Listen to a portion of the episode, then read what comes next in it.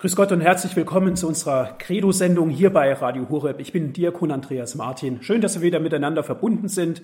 Mein Gast heute ist Pfarrer Dr. Ulrich Lindel. Er ist Wallfahrtspfarrer in Bieberbach. Das liegt in der Diözese Augsburg zum lieben Herr Göttle. Herr Pfarrer Lindel, herzlich willkommen. Herr Martin, herzliches Grüß Gott Ihnen und den Hörerinnen und Hörern, die uns zugeschaltet sind zu dieser neuen Credo-Sendung. Credo, der Glaube der Kirche, so heißt unsere Sendung. Der Tod gehört zum Leben ist heute unser Thema noch im November. November, und das hört man von vielen sagen, sei so ein Totenmonat, Herr Pfarrer Lindel. Wie sehen Sie das denn? Ist November wirklich so ein totgesagter Monat? Also ich glaube, der November gehört nicht zu den Lieblingsmonaten der Menschen. Er ist ein bisschen neblig, ein bisschen verhangen und auch ein bisschen bedrückt. Aber ich glaube, das gehört eben auch zum Jahreslauf und auch zum Lauf des Lebens dass es nicht nur Hochzeiten gibt, nicht nur ein Leben an der Sonnenseite, sondern es gibt eben auch die andere Seite des Lebens. Und ich glaube, dazu ist dieser Monat November schon sehr gut gedacht als ein Totenmonat. Wenn wir allein schauen, welche Feste wir feiern, welche Gedank Denktage wir begehen nach aller Seelen, den Volkstrauertag, den Totensonntag. Ja, es ist schon ein Monat, den wir brauchen, um des Todes zu gedenken und auch der Toten uns zu erinnern. Und für den November ist ja auch diese Sendung geplant, der Tod gehört zum Leben. Und trotzdem merken wir, wir sind schon im Advent. Wie passt beides zusammen? Vielleicht merken wir, dass der Tod zum Leben gehört, am besten dann, wenn wir uns vergewissern, dass ja mit der Geburtsurkunde auch einmal unsere Sterbeurkunde ausgestellt wird. Tatsächlich benötigt man beim Standesamt die Geburtsurkunde, um die Sterbeurkunde auszustellen. Die Frage stellt sich, wann ist das, aber dass es einmal so weit kommen wird, dass es einmal so sein wird, dass auch bei uns mit der Geburtsurkunde unsere Sterbeurkunde ausgestellt werden wird, das ist sicher.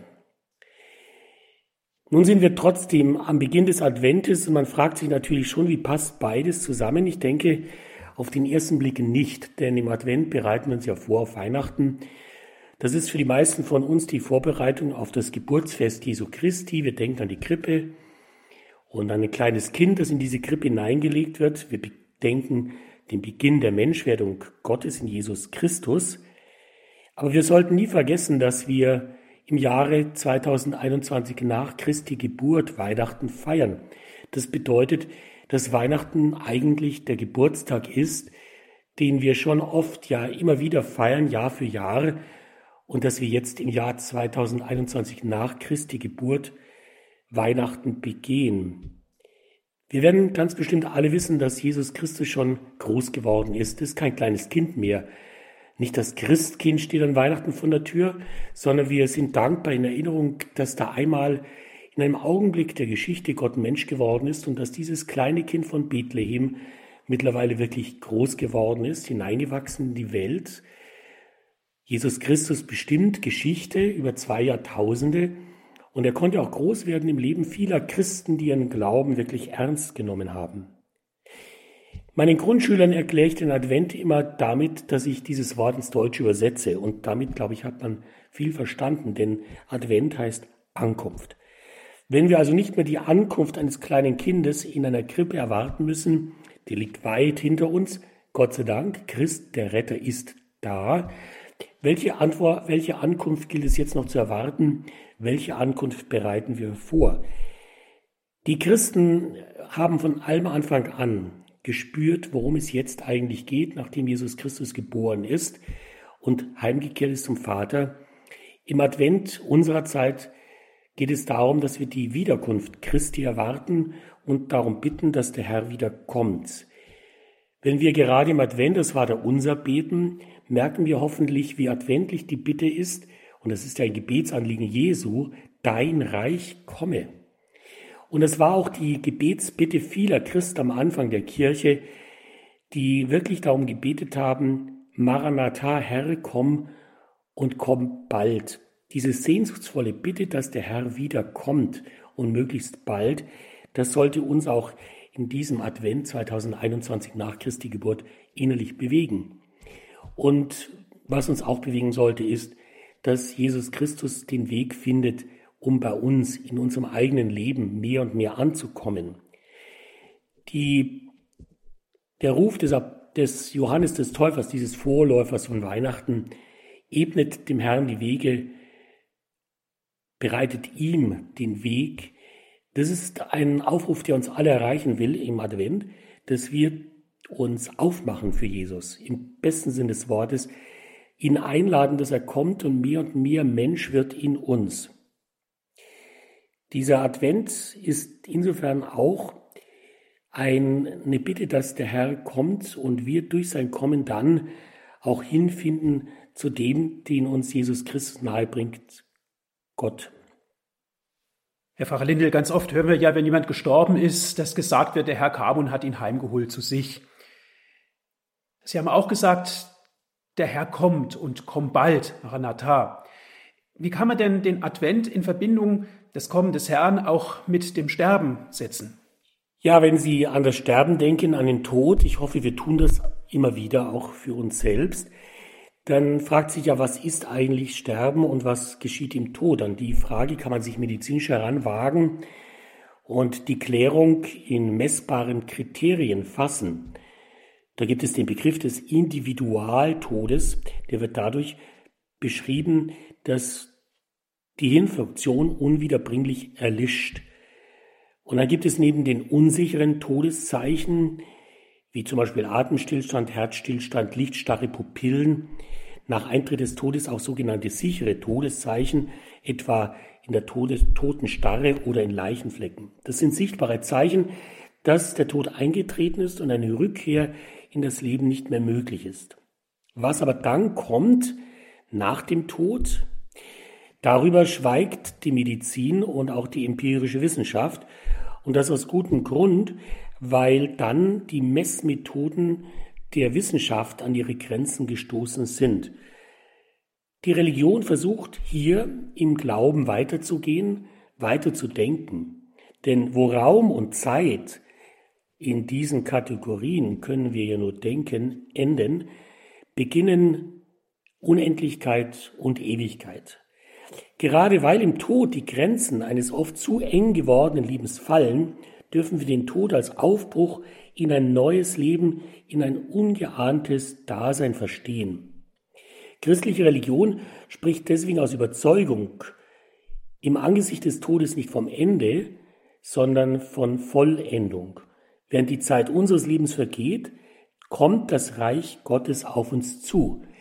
Und das ist, glaube ich, die Antwort auf Ihre eingangs gestellte Frage, was denn eigentlich Advent, Ankunft mit dem Ende des Lebens zu tun hat. Am Ende des Lebens verliert sich der Mensch eben nicht ins Nichts, er läuft nicht ins Leere, sondern er kommt letztendlich mit seinem Leben an. An bei Gott, von dem er ausgeht, zu dem kehrt er zurück.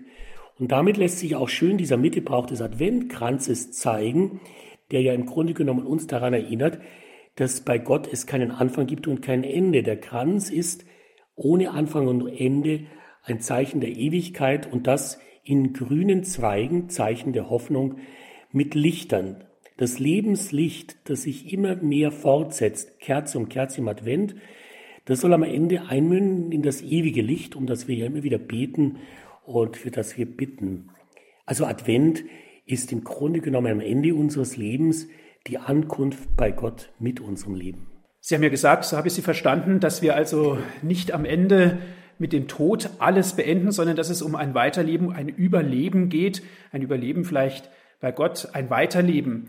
Aber wie können wir denn das Weiterleben bei Gott genau festmachen? An was können wir es denn festmachen, Herr Pfarrer Lindl? Also ich glaube, mit dem Begriff Weiterleben haben Sie ein ganz wichtiges Wort aufgegriffen. Das ist im Grunde genommen der Inbegriff unseres Glaubens. Wir glauben an das Weiterleben und, und eben nicht an den Tod. Und dieses Weiterleben, an das wir glauben, können wir gut und gerne auch als ein Überleben bezeichnen. Natürlich leben wir in dieser Welt alle irgendwie und irgendwo und wir kennen die Grenzen dieses Lebens, die auch zeitlich bedingt sind. Wir kennen unsere Hoffnungen, die manchmal in Erfüllung gehen und immer wieder auch enttäuscht werden müssen, weil dieses Leben in dieser Welt eben nicht das Leben in seiner Fülle versprechen kann und auch nicht erfüllen wird. Aber dieses Weiterleben als ein Überleben bei Gott übersteigt alles, was wir vom Leben in diesseits erwarten und erhoffen können. Oder ganz einfach gesagt, uns erwartet ein Leben in Fülle. Mit diesem Inhalt unseres Glaubens setzt der Glaube ein Hoffnungszeichen über den Tod hinaus. Und ich glaube, das ist genau das, was wir am Ende brauchen. Eine Hoffnung, die überlebt. Manche Menschen sagen leichtfertig, die Hoffnung stirbt zuletzt. Aber daran glauben ja Christen nicht. Die Christen glauben nicht daran, dass die Hoffnung am Ende stirbt, sondern dass sie weiterlebt und am Ende in Erfüllung geht. Denn Gott, der das Leben geschaffen hat, um es am Ende zu vollenden, wird die Hoffnung derer, die ihre Hoffnung auf ihn setzen, am Ende eben nicht enttäuschen können. Lothar Zenetti, dieser beeindruckende Seelsorger aus Frankfurt, hat einmal einen schönen Gedanken gefasst, der das etwas abrunden könnte. Er hat gesagt, Menschen, die aus der Hoffnung leben, sehen weiter. Menschen, die aus der Liebe leben, sehen tiefer. Menschen, die aus dem Glauben leben, sehen alles in einem anderen Licht. Aber im Grunde genommen, Herr Pfarrer Lindel, Tod, kein hoffnungsloser Fall, aber dennoch müssen doch alle Menschen sterben, oder? Manche Leute sagen, das sei die einzige Gerechtigkeit in dieser Welt, dass alle Menschen sterben müssen. Ob wir wollen oder nicht, es ist tatsächlich so, dass wir Menschen alle sterben, aber wir sind ja auch einmal alle geboren worden. Und ich glaube, gerade in diesem ersten Augenblick der Geburt bis zum letzten Augenblick des Lebens im Tod, ja, da merkt man besonders, dass wir Menschen im Grunde genommen alle gleich sind. Wie auch die Unterschiede im Laufe des Lebens sein mögen, wenn wir Menschen auf die Welt kommen, kommen wir alle gleich auf die Welt, nackt und bloß, werden wir aus dem Mutterschuss herausgeholt.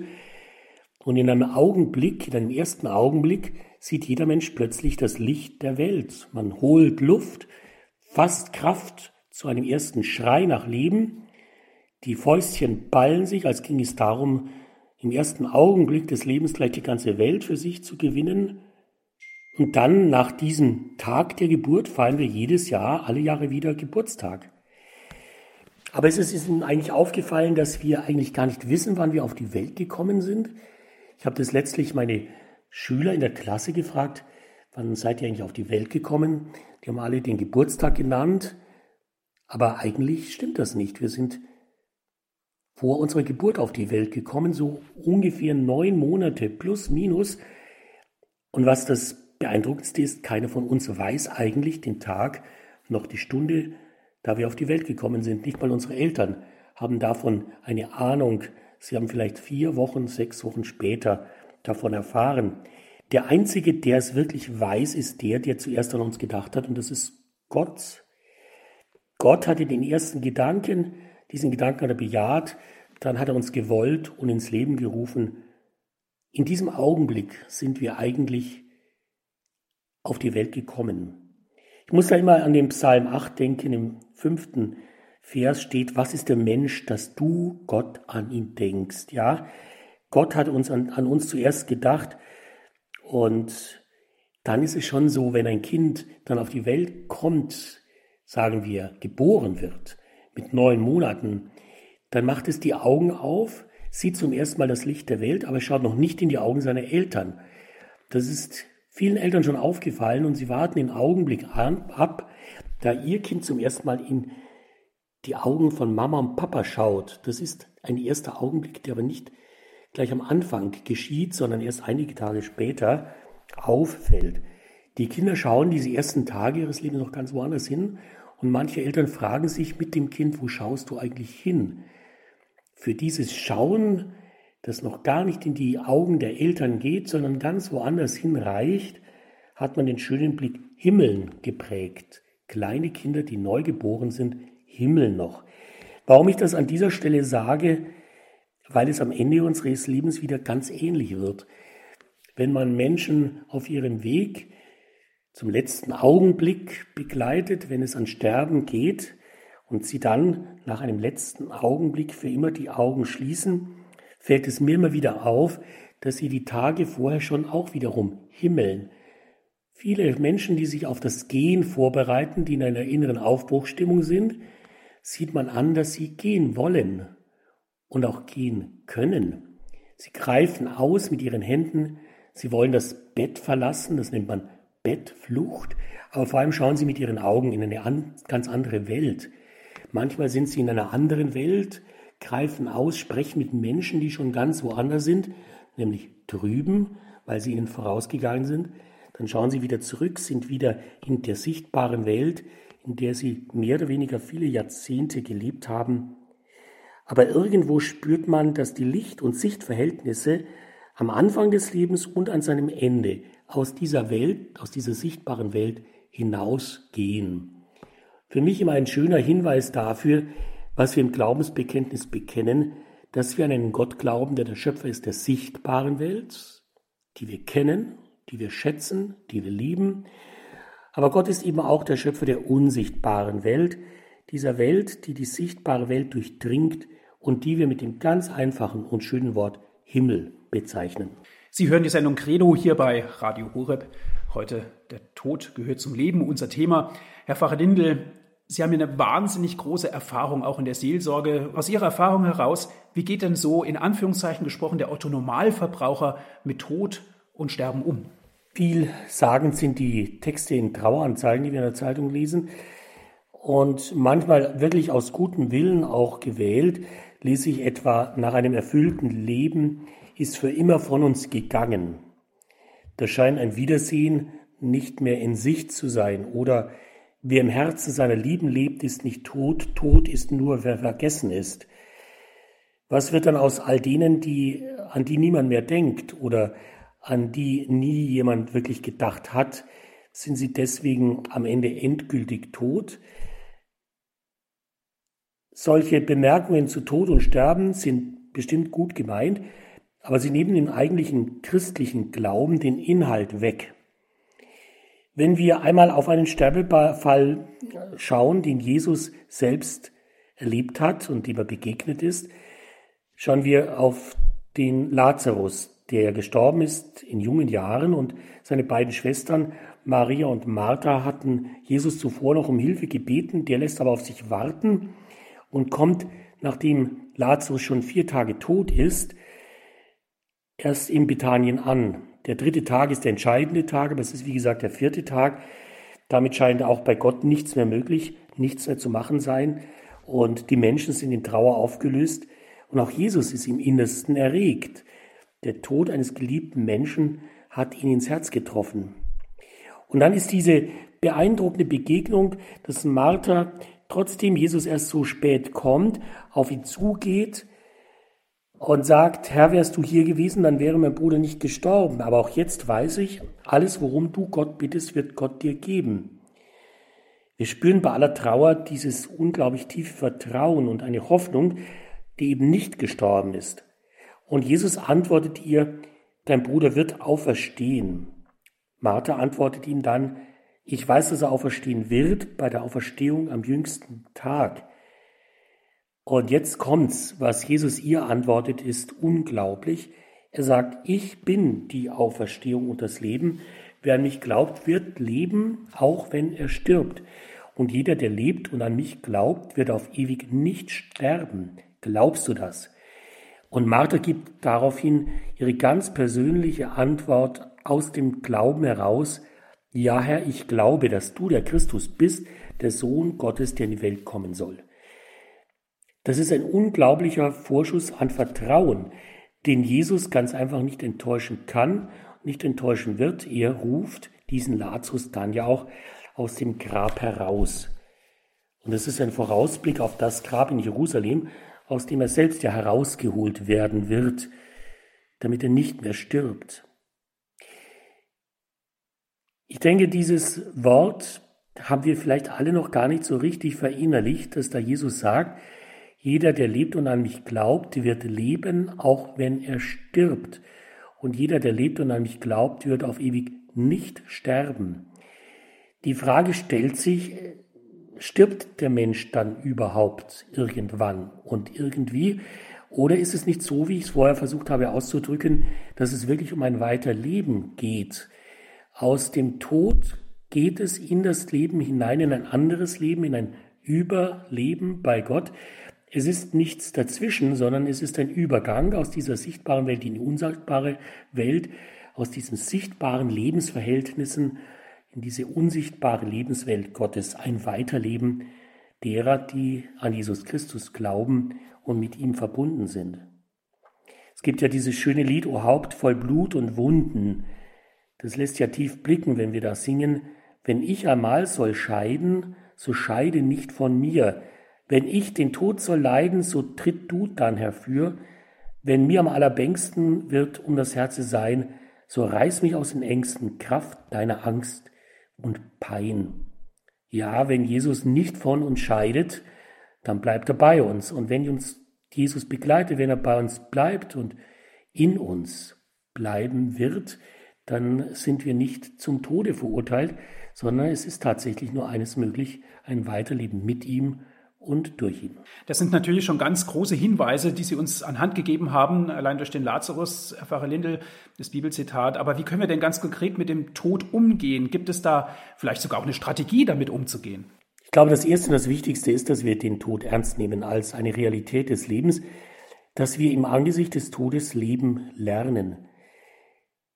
Das Sterben und den Tod dürfen wir nicht totschweigen. Wenn wir das tun wollten, dann können wir am Ende mit dem Sterben nicht gut umgehen und mit dem Tod, dem eigenen und dem Tod der anderen eben auch nicht. Aber mit allem, was wir rechtzeitig zur Sprache bringen, womit wir uns auch im Leben beschäftigen, können wir am Ende besser umgehen. Jesus hat ja selbst seinen Tod vorhergesehen und seinen Jüngern dreimal darauf hingewiesen, ob sie es hören wollten oder nicht. Er hat es ihnen jedenfalls gesagt.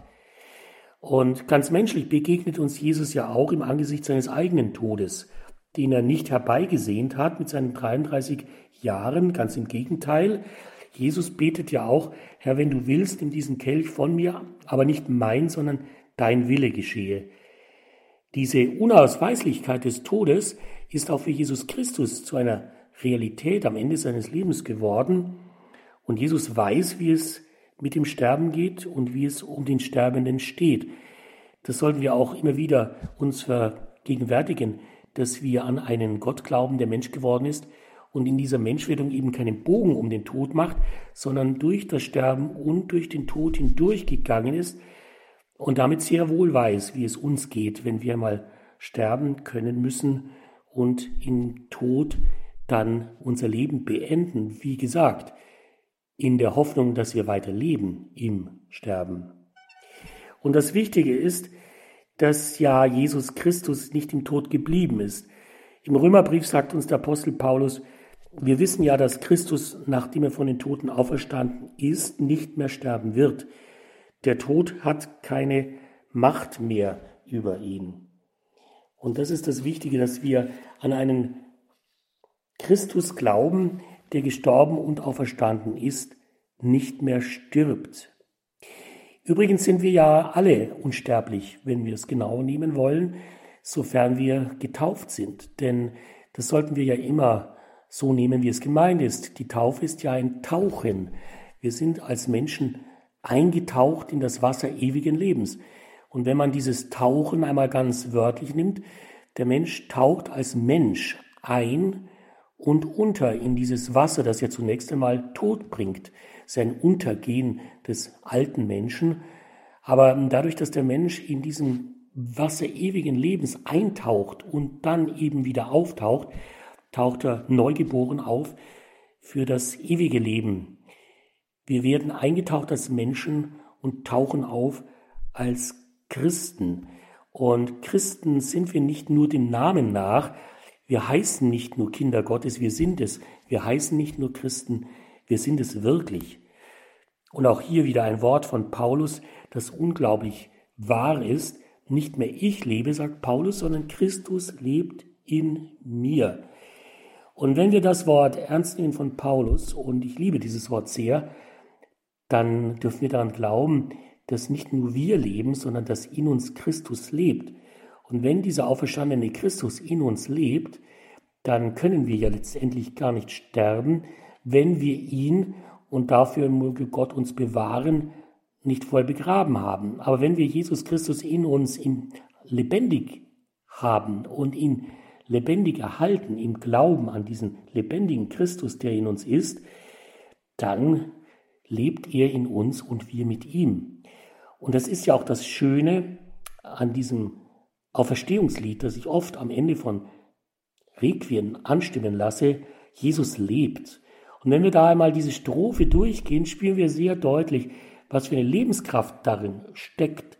Jesus lebt, mit ihm auch ich. Tod, wo sind nun deine Schrecken? Jesus lebt und wird auch mich von den Toten auferwecken. Er verklärt mich in sein Licht. Dies ist meine Zuversicht. Ja, es mag sein, dass wir Gast auf Erden sind, dass wir die Gastfreundschaft in dieser sichtbaren Welt genießen für mehr oder weniger viele Jahrzehnte, dass wir in dieser Zeit auch andere Menschen Gastfreundschaft gewähren in unserem Leben. Aber der Philipperbrief hat schon recht, wenn er sagt, unsere Heimat ist im Himmel. Herr Pfarrer Dr. Lindel, was sagt eigentlich die Kirche zum Thema Tod? Gibt es da eine Verlautbarung oder an was können wir uns da denn halten? Ja, Martin, ganz klar, die, das katholische Lehramt hat sich natürlich auch zu der Frage geäußert was geschieht eigentlich im Tod? Und man hat klargemacht, dass der irdische Leib im Tod zerfällt. Das ist ja offenkundig. Wir haben zu Beginn auch von den sicheren Todeszeichen gesprochen. Der Leichenstarre, den Leichenflecken und, wie gesagt, auch der Auflösung des stofflichen Leibes. Im Tod, sagt die Kirche, geschieht eine Trennung von Leib und Seele ein Aufbrechen, wenn man so will, der Seele in eine für uns noch unsichtbare Welt, die am Tag der Auferstehung der Toten wieder mit ihrem Leib vereint wird, wie der Katechismus der katholischen Kirche betont. Also die Seele wird am Tag der Auferstehung wieder sich ihren Leib erwirken, aber nicht mehr diesen alten vergänglichen Leib, der ja sichtbar vergeht und vergangen ist, sondern diesen verklärten Leib, das vierte Laterankonzil sagt, dass alle mit dem eigenen Leib, den sie hier tragen, also in dieser Welt, auferstehen werden. Es handelt sich also um eine wesenhafte, nicht stofflich materielle Identität. Wir werden dieselben sein, aber ganz anders dieselben sein.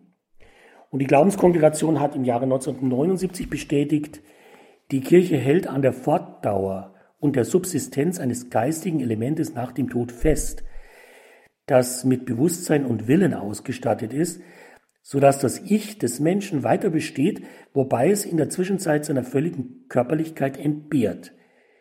Das spricht von einem Weiterleben also der Seele und der Mensch in seinem Bewusstsein und in seinem Willen. Er lebt weiter. Aber die Vollendung des Menschen und die Vollendung an seinem Leib, die ja geglaubt wird. Und wir wollen ja am Ende nicht als Geistwesen irgendwie rumgeistern, sondern wir wollen ja den Menschen, die wir in diesem Leben mit Liebe begegnet sind, auch in ihrer Leibhaftigkeit wieder begegnen, in verklärter Art und Weise. Das dürfen wir glauben und das dürfen wir hoffen. Ich bin immer sehr bewegt, wenn ich ein Requiem feiere und gerade in der Eucharistie die Präfation, dieses tiefe Geheimnis unseres Glaubens so schön zur Sprache bringt. Da hören wir die Worte, in Wahrheit ist es würdig und recht, dir, Herr, heiliger Vater, allmächtiger, ewiger Gott, immer und überall zu danken, durch unseren Herrn Jesus Christus. In ihm erstrahlt uns die Hoffnung, dass wir zur Seligkeit auferstehen. Bedrückt uns auch das Los des sicheren Todes, so tröstet uns doch die Verheißung der künftigen Unsterblichkeit. Denn deinen Gläubigen, o Herr, wird das Leben gewandelt, nicht genommen. Und ich glaube gerade dieser letzte Gedanke, dass uns das Leben nicht genommen wird, sondern dass es gewandelt oder noch besser, dass es verwandelt wird im Licht der göttlichen Gnade und durch die göttliche Liebe. Das ist die Perspektive des christlichen Sterbens hinein in ein Überleben bei Gott. Wir sind jetzt darauf eingegangen, Herr Pfarrer Lindel, oder Sie vielmehr, was die Kirche zum Tod sagt wie gehen wir denn mit dem Tod eigentlich um oder wie haben wir denn mit dem Tod als Christ umzugehen? Ich glaube, wir merken alle, dass es ganz individuell verschieden ist. Äh, wir haben alle hoffentlich klar vor Augen, dass der Tod todsicher ist. Aber wie geht man mit dieser todsicheren Wahrheit um? Es gibt genügend Leute, die den Kopf in den Sand stecken, die verdrängen, die den Tod totschweigen, die über alles Mögliche reden, bloß über den Tod sich ausschweigen. Manche denken sich, der Tod kann warten, noch lebe ich, ja, und man versucht, sich den Tod so lange wie möglich vom Leib zu halten. Vielleicht kennen Sie auch diese nette bayerische Komödie vom Brandner Kaspar, wo da einer, auf den der Tod wartet, mit dem Tod verhandelt, aber am Ende holt der Tod den Menschen doch. Auf der anderen Seite wird der Tod oft banalisiert. Er taucht in unzähligen Computerspielen auf, man spielt mit ihm, aber der Tod ist ernst. Wir begegnen ihm im Fernseher, aber der Tod ist nicht fern, sondern er kommt immer wieder auch nahe, ganz nahe, etwa wenn plötzlich ein lieber Angehöriger stirbt, in der Verwandtschaft, im Freundeskreis. Übrigens ist der Mensch das einzige Lebewesen, das sich seiner eigenen Endlichkeit bewusst ist. Wir sind uns selbst als Menschen unserer Endlichkeit bewusst. Und das ist eigentlich eine Chance, dass wir uns dem Tod nähern sollten, bevor er uns nahe kommt, dass wir uns mit der Realität des Todes auseinandersetzen und rechtzeitig lernen, gut damit umzugehen. In meiner Heimatgemeinde in Tutzing gibt es auf dem neuen Friedhof einen Grabstein, der ein richtiges Mahnmal an die Lebenden ist, weil auf dem Grabstein die beeindruckende Inschrift steht, es ist später als du denkst. Und ich kann mir vorstellen, wenn man vor so einem Grabstein steht, der Blick geht auf das Grab und damit nach unten und man blickt dann auf das Grabmal und liest, es ist später als du denkst, dann kommt man schon auf andere Gedanken. Und man denkt um, dass man sich eben mit dem Leben, mit dem Tod beschäftigen sollte. Und da, glaube ich, ist man nie zu früh dran.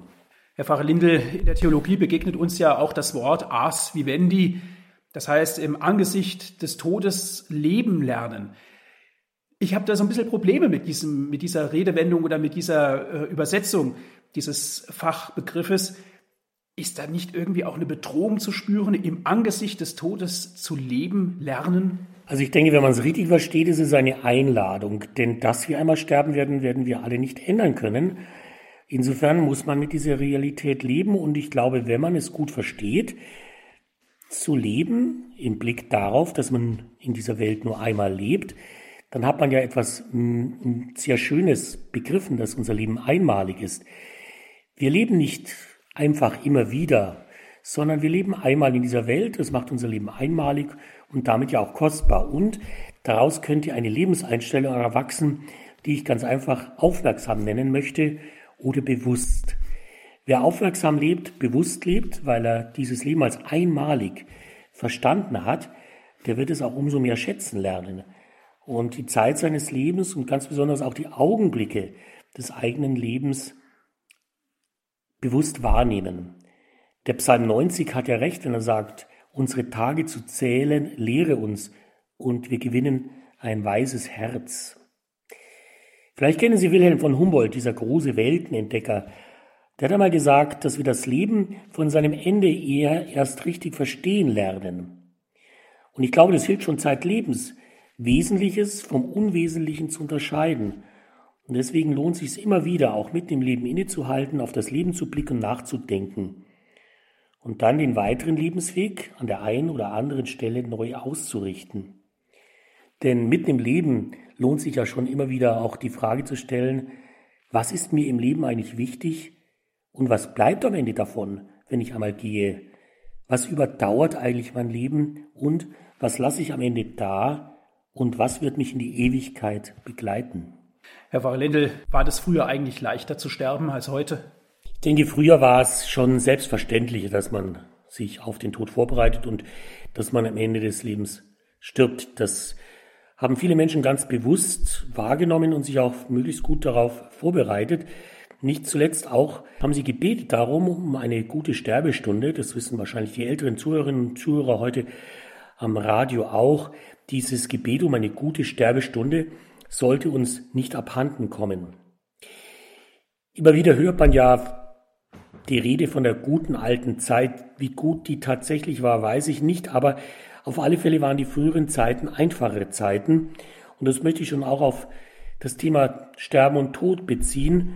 Früher konnte man wahrscheinlich einfacher sterben, nicht zuletzt auch deswegen, weil man dem Tod öfter begegnet ist und weil man auch Tote noch öfter leibhaftig gesehen hat. Und man hing auch nicht so sehr am Leben, weil das Leben einfacher war und man wohl auch noch Gott verbundener gelebt hat. Viele konnten deswegen auch leichter loslassen, weil sie weniger besessen haben. Erst vor kurzem habe ich eine Frau gehört mit dem Satz, die Leute dürfen ja heute nicht mehr sterben. Und da ist schon viel Wahres dran. Zum einen können sie nicht mehr so einfach sterben, weil sie so sehr am Leben hängen. Und zum anderen ist es tatsächlich auch gar nicht mehr so einfach, einfach zu gehen. Früher, wenn man sich so die äh, Kulturgeschichte anschaut, hat es in der Regel drei Tage gedauert mit dem Sterben. Da war man am Ende seines Lebens lebensmüde, eine kurze Krankheit kam, das Alter war auch da. Man legte sich sozusagen nieder zum Sterben. Man hat die letzten Dinge geregelt. Der Pfarrer wurde geholt. Das Sakrament der Krankensalbung gespendet, die damals sogenannte letzte Ölung. Die Angehörigen haben begleitet, haben hinübergebetet und dann starb man mit 60, 70 Jahren, aber in der Erwartung der Ewigkeit. Früher hat man gesagt, der Mensch lebt 60, 70 Jahre plus Ewigkeit. Und das hat den Menschen natürlich früher auch das Gehen leichter gemacht, weil man wusste, dass man nicht für immer geht, sondern dass man hinübergeht. Ich denke mir, dieses Sterben ist in der heutigen Zeit, wo die Menschen so viel reisen, vielleicht am besten dadurch zu vermitteln, dass wir uns wieder deutlich machen, dass es eine einzige Weltreise im Leben gibt und dies tatsächlich am Ende des Lebens, wenn wir nämlich von der sichtbaren Welt hinübergehen in die unsichtbare. Die Weltreise ist ja nicht auf die andere Seite des Globus, sondern die eigentliche Weltreise ist auf die andere Seite der Welt. Und da hat Romano Guardini mal einen sehr schönen Satz geprägt, hat gesagt, der Tod ist die uns zugewandte Seite des Ganzen, dessen andere Seite Auferstehung heißt. Ja, der Tod hat seine zwei Seiten, aber die andere Seite ist, wie gesagt, nicht tot, sondern ganz lebendig und heißt Auferstehung. Und das merke ich eben immer wieder, wenn ich Menschen begleiten darf, die sich auf den Tod gut vorbereiten. Man merkt, die nehmen so in den letzten Tagen ihres irdischen Lebens schon Kontakt auf mit dieser unsichtbaren überirdischen Welt. Sie schauen schon ganz woanders hin, sie greifen schon ganz weit aus und es gibt eigentlich kein Halt mehr. Sie wollen auch aus dem Bett sich das letzte Hemd auch vom Leib streifen. Nackt und bloß kommt man in die Welt, nackt und bloß geht man aus dieser Welt. Und ich merke schon so dieses langsame Hinübergehen und die Schwerkraft nimmt ab und die Zugkraft ins Jenseits nimmt zu. Die Menschen, die dort sind, nach denen man sich sehnt, die vielleicht auch wollen, dass man jetzt kommt. Denn auf der einen Seite bringt ja das Sterben einen Abschied hier, auf der anderen Seite verspricht das Sterben ja ein Wiedersehen auf der anderen Seite. All das kann man so ein bisschen erahnen, wiewohl es um das Sterben immer ein tiefes, großes, ja göttliches Geheimnis sein wird. Und wenn man dann gestorben ist, früher haben die Menschen ein ganz sensibles Gespür dafür gehabt, was dann zu tun ist. Man hat den Spiegel verhangen, ein deutliches Zeichen, dass die sichtbare Welt nicht mehr ist, sondern die unsichtbare Welt angebrochen ist. Man hat die Uhr, die Zeiger angehalten, die Zeit mündet ein in die Ewigkeit und man hat die Fenster aufgetan, um den Raum zu weiten, denn das Sterbezimmer wird spürbar zu eng für eine Seele, die sich auf den Weg macht. Man hat die Fenster weit geöffnet, um der Unendlichkeit den Weg zu bahnen. All das waren Rituale, das war in Übung, weil die Menschen ganz einfach wussten, dass es mit diesem Sterben und mit dem Tod etwas ganz Natürliches auf sich hat und das Ganze noch vor dem Hintergrund des Glaubens. Es war weniger Angst besetzt, dafür mehr friedvoll. Und das merke ich heute auch bei Menschen, die beim Sterben mit dabei sind. Die allermeisten sagen mir, am Ende kehrt ein tiefer Friede ein und von Angst ist nichts zu spüren. Es gibt ja auch die sogenannte Sterbebegleitung, Herr Pfarrer Lindel, Menschen, die sich bereithalten, für Sterbende einzustehen. Ich glaube, es ist ganz natürlich, dass der Mensch vor dem Sterben Angst hat. Das hängt damit zusammen, dass wir das ja nicht vorher üben können. Man kann ja nicht auf Probe sterben, wie wir auch nicht auf Probe leben können. Und ich kenne schon Menschen, die sagen, Herr Pfarrer, ich habe Angst vor dem Sterben, nicht vor dem Tod, aber vor dem Sterben schon. Und ich glaube, da müssen wir uns gar nicht verstecken, denn wir haben ja vorher gesehen, dass Jesus selbst auch diese Todesangst hatte, dieses Angst haben vor dem, was kommt im Sterben. Aber es bleibt dabei, auch das Sterben ist eine Zeit des Lebens, vielleicht sogar die intensivste und die persönlichste Lebenszeit schlechthin. Und darum ist es wichtig, dass wir dieser Zeit, dieser Sterbezeit als Lebenszeit unsere besondere Zuwendung und Aufmerksamkeit schenken, dass sie da sind, begleiten und soweit wir können helfen. Also richtig verstandene Sterbehilfe ist keine Verkürzung des Lebens, sondern eine Begleitung bis zum Lebensende und so im besten Sinne des Wortes echte Lebenshilfe, die versucht, die letzte Zeit, die eine intensive Zeit des Lebens ist, möglichst gut zu gestalten. Und wir haben ja heutzutage auch viele professionelle Angebote, eine gute Palliativmedizin, die in einer guten und äh, menschlich gut aufgehobenen Art und Weise die letzten Wochen und Tage äh, begleiten. Die Lebensqualität soll bis zum Ende möglichst gut erhalten bleiben. Man kann Schmerzen gut behandeln und man kann auch ein Umfeld schaffen, in dem es den Angehörigen möglich ist, bei ihren Lieben bis zuletzt zu bleiben. Gerade Hospize, das wissen wir, haben sich das zur Aufgabe gemacht, dass sie keine Patienten aufnehmen, sondern die Menschen an ihrem Lebensende werden bewusst als Gäste aufgenommen und begleitet, körperlich, psychisch, spirituell. Ja, es geht um den ganzen Menschen. Hospiz ist da vor allem eine Haltung des Annehmens, des Hinhörens, des Mitfühlens, des Mitgehens in aller Wertschätzung des Lebens bis zuletzt. Und ich glaube, wenn man Menschen signalisiert, du wirst bis zuletzt gut begleitet werden, wir sind für dich da und tun das, was dir gut tut für dich, dann kann man vielen Menschen auch ein Stück weit Angst nehmen vor dem, was Sterben ist. Wie begleiten Sie als Pfarrer ganz konkret die Sterbenden? Ja, ich bin zunächst einmal darauf angewiesen, dass ich gerufen werde. Das ist nicht immer der Fall, aber ich bin froh und dankbar, wenn ich weiß, dass ein Mensch im Sterben liegt, dass es in die letzte Zeit seines Lebens hineingeht. Und da versuche ich auch wirklich umgehen zu kommen, weil wir ja nie wissen, wie viel Zeit noch bleibt. Ich glaube, dass wir Sterbenden nahe sind, ist ein Grundauftrag von Seelsorge. Das gilt nicht nur für Seelsorger, Priester, sondern es gilt für jeden, dass wir uns der Seele des sterbenden Menschen möglichst heilsam annehmen. Als Pfarrer bin ich natürlich dann auch gern bereit, die Krankensalbung zu spenden. Früher hat man das letzte Ölung genannt. Dieser Begriff ist bei vielen Menschen noch irgendwo im Hinterstübchen präsent. Letzte Ölung ist insofern schon falsch, weil man das Sakrament der Krankensalbung mehrfach in einer kritischen Situation der Gesundheit empfangen kann.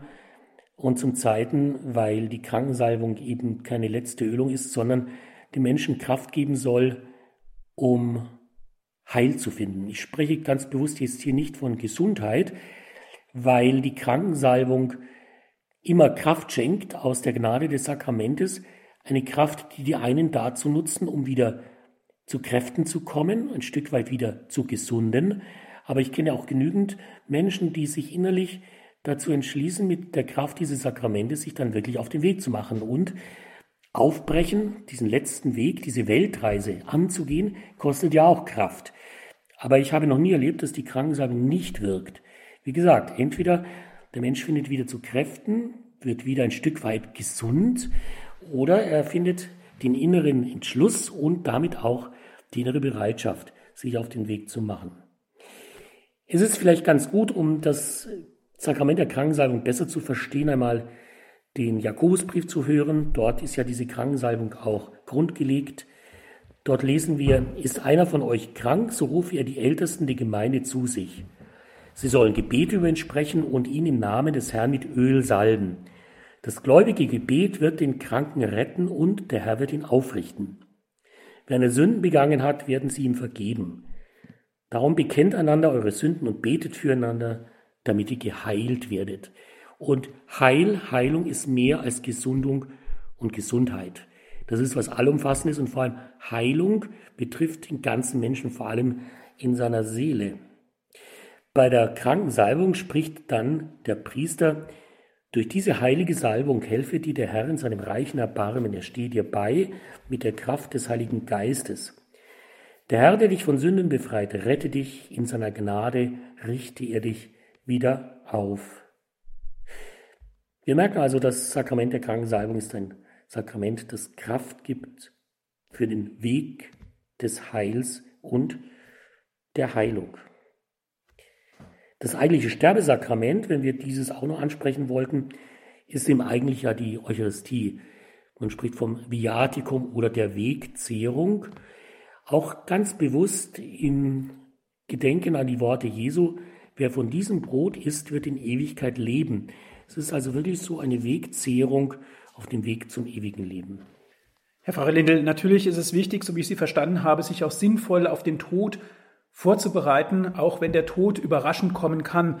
Aber wie kann ich mich denn ganz konkret als gesunder, lebendiger Mensch, um es mal so zu sagen, auch mit meinem Tod auseinandersetzen und mich auch in gewisser Hinsicht darauf vorbereiten? Also ich glaube, zunächst einmal ist es wichtig, dass man mit Menschen, die einem nahestehen, auch über dieses naheliegende Thema spricht.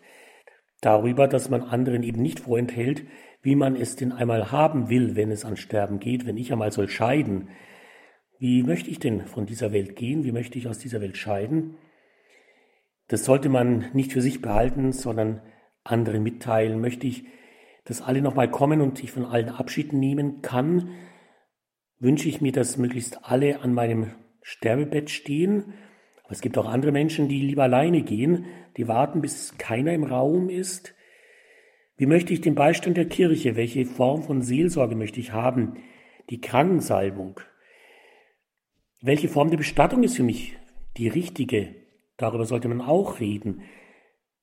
Und die Vorbereitung, von der Sie gerade sprechen, sie beginnt vielleicht schon damit, dass wir uns vergewissern und vergegenwärtigen, dass wir im Leben vielmals Abschied nehmen.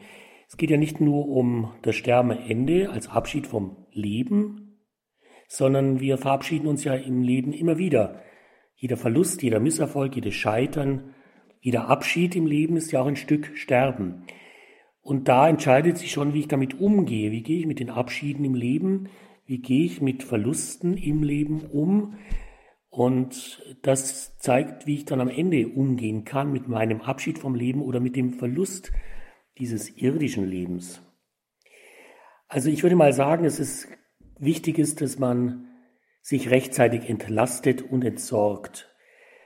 Je weniger mich am Ende meines Lebens hält, desto leichter kann ich gehen.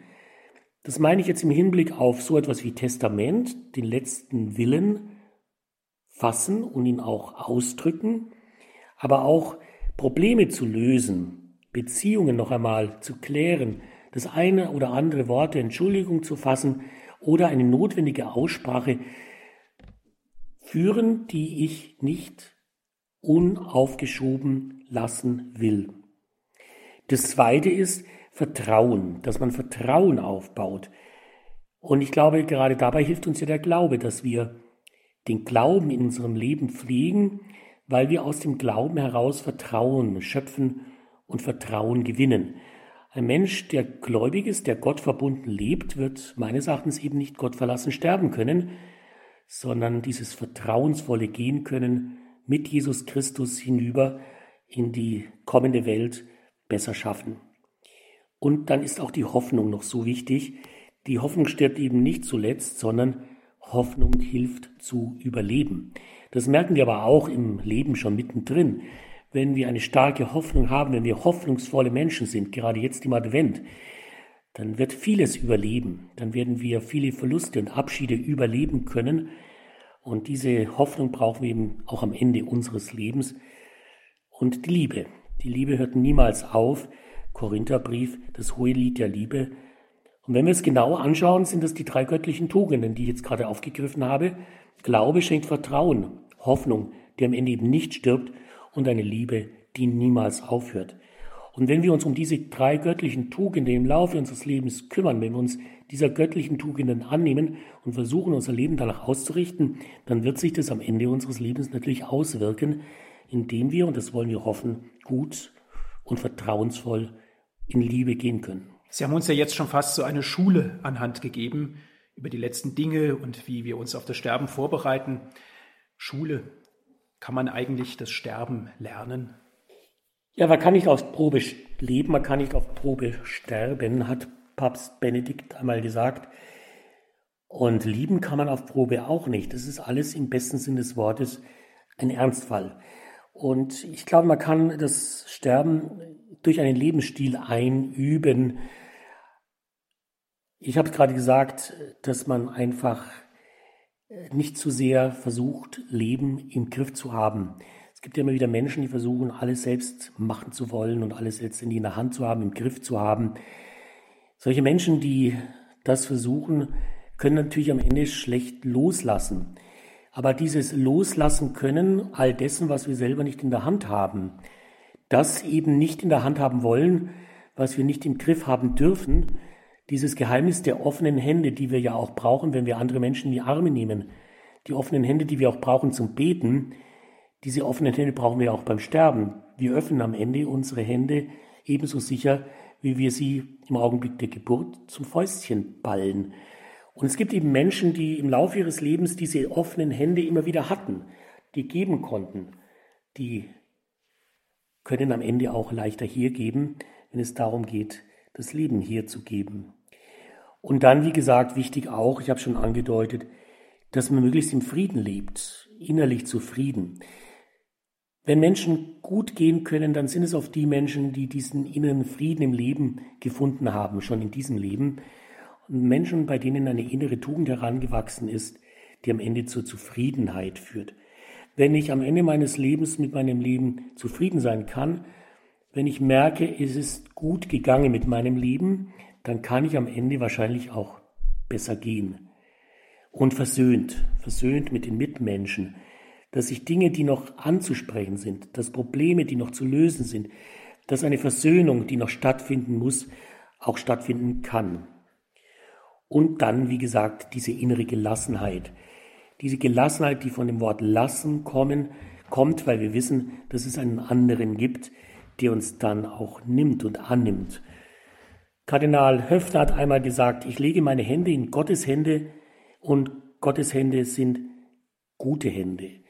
Wenn wir uns dieses Bild von Kardinal Höfner verinnerlichen, dass wir unser Leben in Gottes Hände legen dürfen am Ende unseres Lebens und dass wir Gottes Hände als gute Hände erwarten dürfen, dann wird es, denke ich, auch gelingen, leichter und vertrauensvoller ja gelassener zu gehen. Herr Fachlindel, ich möchte noch einmal zurückkommen auf den interessanten Gedanken. Es gibt nur eine Weltreise innerhalb unseres Lebens und was dann kommt.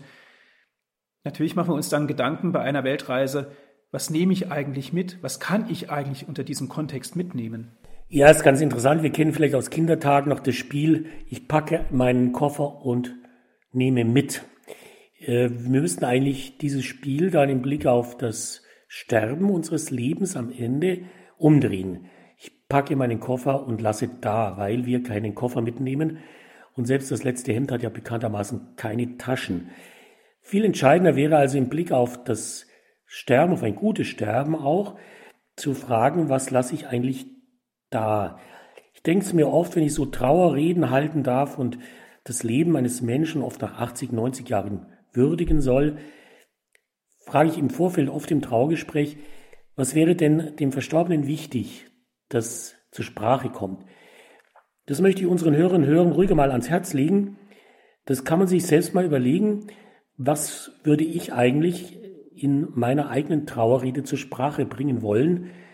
Was wäre mir am Ende meines Lebens so wichtig, dass es im Rahmen eines Dankgottesdienstes aufgegriffen wird, weil es mich im Leben erfüllt hat, weil es mein Leben ausgemacht hat, weil es mich bereichert hat. Das Zweite ist, denke ich mal, wenn man sich so auf die Weltreise begibt, ja, was ist eigentlich so der Kompass? Man hat ja heute im Grunde genommen viele Möglichkeiten, sich auf der Landkarte zu orientieren. Ich glaube, wir haben so einen Kompass, in dem wir das Kreuz in den Blick nehmen. Das Kreuz mit seinen vier Himmelsrichtungen. Und ich verteile immer wieder auch Menschen, gerade auch kranken Menschen, ein ganz besonderes Kreuz, das ich aus Jerusalem mitgebracht habe. Es ist ein kleines Handkreuz zum Festhalten aus Olivenholz gefertigt. Und das kann man so schön in die rechte Hand nehmen und dann die Hand schließen und sich an diesem Handkreuz festhalten. Ich glaube, das ist ein wunderschönes Bild, dass wir uns im Grunde genommen bei dieser letzten großen Weltreise an einem großen Kompass unseres Glaubens festhalten dürfen. Und das ist der Kompass, den Jesus uns gibt, durch den Tod zum Leben, zur Auferstehung. Und was ich auch noch empfehlen würde, dass wir einfach Gebete auswendig können. Viele unserer Hörerinnen und Hörer, ich auch, bete gerne und oft mit eigenen Worten. Aber es ist sicher sinnvoll, dass man auch das ein oder andere Gebet auswendig kennt. Im Französischen heißt ja auswendig kennen, connaître par cœur, also es im Herzen wissen. Und ich glaube, es kann im Ende unseres Lebens schon so sein, dass wir unseren Gebetsworten festhalten wollen, die uns ein Leben lang begleitet haben. Und gerade bei älteren Menschen, auch die, die vielleicht schon ein wenig dement sind, bete ich immer wieder ein Gebet, dass sie dann auch beten können, weil es so tief in ihrer Seele drinnen ist. Etwa das Gebet, Jesus, dir lebe ich, Jesus, dir sterbe ich, Jesus, dein bin ich im Leben und im Tod. Das ist ein ideales Sterbegebet. Oder auch das Gebet Jesu aus den letzten Worten am Kreuz. Vater, in deine Hände lege ich voll Vertrauen meinen Geist. Ich glaube, sowas gibt sehr viel innere Seelenruhe und inneren Frieden, wenn man so in den letzten Stunden und wenigen Tagen in dieses Gebet hineinfindet, in dieses Herzensgebet des Vertrauens. Und dann, warum nicht, stellen wir uns ruhig das Leben danach vor. Früher haben die Menschen sich den Himmel ausgemalt, die Kirchen, die wir alle so kennen. Gerade die Barockkirchen haben ja alle einen ausgemalten Himmel. Wir haben ja auch einen Himmel in uns, wie Angelus Silesius sagt, dieser Himmel in mir einmal ausmalen. Wie stelle ich mir eigentlich das Leben dann vor in der Vollendung Gottes mit den Menschen, die ich da wiederfinden darf? Und dann ist es auch wichtig, dass wir Menschen kennen, äh, die uns begleiten. Und es werden vielleicht nicht viele sein, aber es sollten doch einige Menschen sein, von denen wir uns gut begleitet wissen. Ich besuche viele ältere Herrschaften mit, ihr, mit der Krankenkommunion regelmäßig und mir ist eine Begegnung mit einer alten Dame in Erinnerung. Vor kurzem erst, da war die Tochter mit dabei und ich merke, dass die Frau über 90 schon spürbar lebensmüde geworden ist und sich eigentlich nichts mehr sehnt, als möglichst bald gehen zu dürfen. Und die Tochter hat mich ernsthaft gefragt, wie kann ich eigentlich meiner Mutter helfen, damit sie gut gehen kann? Das ist eine bemerkenswerte Frage und die Frage war wirklich spürbar aus Liebe gestellt. Und ich glaube, dass wir nochmal darauf zurückkommen, dass man um eine gute Sterbestunde beten kann und auch beten soll, sowohl für sich als auch für andere. Das Gebet um eine gute Sterbestunde hat eine lange und bewährte Tradition in unserer Kirche. Und das Zweite ist, man kann auch den Patron um eine gute Sterbestunde ganz bewusst anrufen. Und das ist kein anderer als der heilige Josef. Der heilige Josef ist wirklich ein Patron für eine gute Sterbestunde, die man wirklich angehen kann mit der Bitte, dass es am Ende gut gehen soll. Und schließlich, wozu ich auch immer empfehle, bauen wir Kontakt aus mit den Menschen, die schon drüben sind. Wenn wir gesagt haben, es ist eine Weltreise aus der sichtbaren Welt in die unsichtbare Welt, dann sind das die zwei Seiten der einen Welt Gottes. Und die Toten sind ja nicht tot, sondern bei Gott Überlebende. Ich denke, es ist sinnvoll, wenn wir, gerade wenn es um ein gutes Sterben gehen soll, mit den Menschen einen ganz intensiven Kontakt aufbauen, die schon geschafft haben, die uns vorausgegangen sind, die schon drüben sind. Ihnen einfach den Wunsch und die Bitte mitgeben, schaut ihr, dass die Mutter, dass der Vater oder dass ich selbst jetzt gut gehen kann. Und ich bin überzeugt, dass sich da viele Möglichkeiten ergeben für die Menschen, die uns lieben und über den Tod in Liebe verbunden sind, die schon bei Gott drüben angekommen sind, uns rüberhelfen. Der Tod gehört zum Leben, Herr Pfarrer Lindel. Das war unsere Sendung Credo hier bei Radio Horeb. Ganz herzlichen Dank, dass Sie sich die Zeit genommen haben und uns so durch dieses Thema auch geleitet haben, die vielen Informationen, aber auch diese Handreichung, die Sie uns gegeben haben, um sich auch wirklich auf das kommende Ende und den dann folgenden Neubeginn vorzubereiten.